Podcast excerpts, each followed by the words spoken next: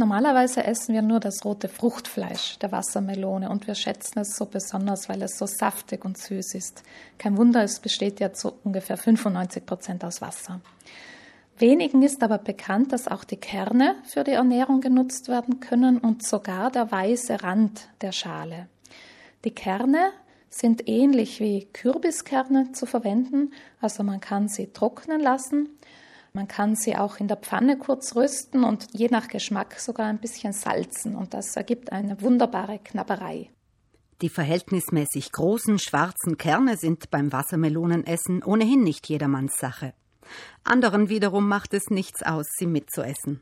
Wenn man die Kerne gemeinsam mit dem Fruchtfleisch isst, also auch das ist möglich, dann ist es besser, sie zu kauen, denn sie enthalten wertvolle ungesättigte Fettsäuren und wenn man die Kerne als Ganzes schluckt, dann sind diese Fettsäuren für den Darm nicht verwertbar.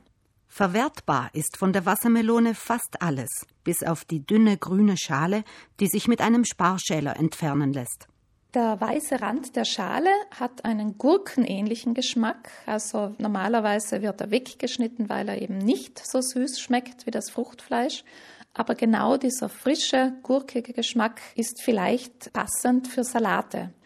Und wenn man den grünen Rand, also die grüne Schale, dünn abschält, kann man diesen weißen Rand klein würfeln oder nach Geschmack auch raspeln oder in dünne Streifen schneiden und diese dann unter Salate mischen.